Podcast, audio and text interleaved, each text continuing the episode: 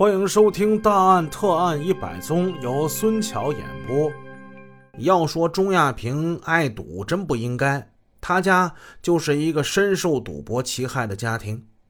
二零零二年的一天，债主登门，赖着不走，不给我钱，我就不走了。钟亚平的母亲气得突发了脑溢血，母亲在医院治疗，一下就十二天。钟亚平呢，在医院服侍母亲十二天。虽然说医院竭尽全力抢救，但最终并没有挽救母亲的生命。母亲的撒手西去，并没有让父亲回心转意。当爹的依然是我行我素，毫不收敛。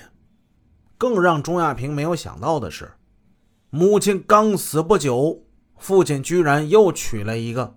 说起来，让钟亚平简直不敢相信，他父亲给他找这后妈，居然比自己还小一岁呢。失去母亲的家是一个支离破碎的家，他恨父亲。如果不是他爸，妈妈不会这么早就过世的。他恨父亲的冷酷无情，母亲尸骨未寒，他就另娶新欢。他更恨父亲养成的赌博的恶习，置家庭于不顾，将一个乱摊子扔给他这个从没有吃过任何苦的孱弱的女子。就是在这样的一个家庭环境之中，钟亚平一天天长大，度过了自己苦难的青春岁月。在他学会支撑这个破碎家的同时，也学会了让他后悔一生的排挤。上帝呢是公平的，在为他关上了一扇门的同时，也给他打开了一扇窗。一九九九年的秋天，刚满二十岁的钟亚平找到了一位心仪的白马王子。那个时候母亲还在，当妈的也挺喜欢这个男孩的。在母亲离世之后，她的男朋友就成了她唯一的心灵寄托。之后，他们步入了婚礼的殿堂。他的爱人呢是在银行开车的，是一个憨厚老实的年轻后生。没过几年，钟亚平的工作也有了着落。通过自己的努力，他得到了一份受人尊敬而又羡慕的职业——教师。生活走上了正轨，从前所有的苦难、憋屈、不满都成为了过去。崭新的一页在钟亚平的面前徐徐翻开。此时的钟亚平，家庭美满、安宁、幸福，工作轻松，而且收入稳定。如果他能够珍惜眼前的所有，脚踏实地的生活，他这一生应该是平安幸福的。但是，也许过上平静而幸福生活的钟亚平，对他来说总缺少一点什么刺激吧。哎呀，这究竟是缺少一点什么呢？呃，他他也说不好，就是感觉生活太平淡了啊。教室、办公室、卧室，哎，几乎每天这家就成了三点一线的生活，让他慢慢品出了生活中的枯燥，甚至是无聊。于是，他希望生活之中来点小刺激。休闲的时候，他就喜欢跟同事、朋友或者是同道中人打打小牌，点缀一下生活。其实钟老师最开始打牌的时候，牌技也就一般，而且作为一种消遣，也就是个好玩筹码呢也不大，五块、十块，最大一局打到二十块，这就已经到天了啊。如果是这么玩的话呢，一场下来输赢也就在一百到两百之间。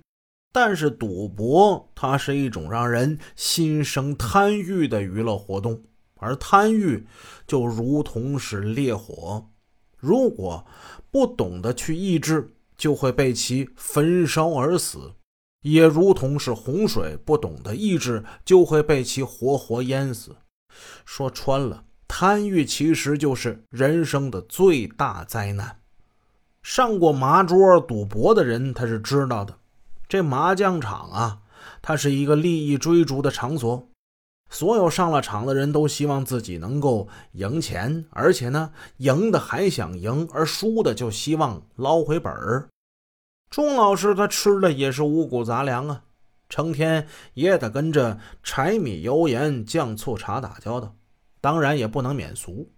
金钱的刺激激发了他内心世界的贪念，他从这小打小闹，逐步就加大筹码了，牌是越打越大。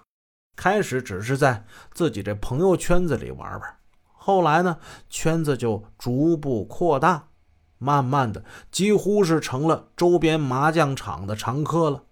再后来，人们一谈到钟老师，首先必谈的就是说他打麻将如何如何啊，他已经成了麻将圈附近这棋牌室的风云人物了。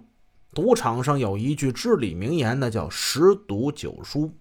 钟亚萍作为一名教师，收入那是非常有限的。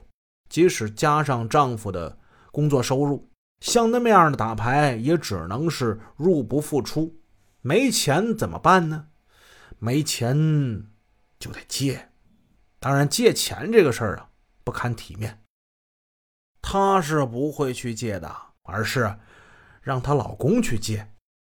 但凡是赌徒，总是太相信运气。他们总是相信自己有一天时来运转，将把自己所有输出去的那些钱全都给捞回来。很不幸，钟老师呢，他也是这一类人。男人拥有了金钱跟权力以后，往往会变得任性；但是对于女人，当拥有了漂亮的面孔、妖娆的身材与妩媚的眼神之后，往往比男人更加任性。此话虽然说不是真理，但是却比真理更实用。在此不得不说一句啊，很遗憾的是，钟老师就是那种特别任性的女人，任性的，凡是钟老师所有的要求，她的老公呢都不忍心拒绝。不得不说，她的老公是爱她的，所以每一次当老婆有。缺钱的要求让她去借的时候呢，她的老公都出去去借。从借钱那一刻开始，他们的悲剧也要开始上演了。本集已播讲完毕，感谢您的收听，下集见。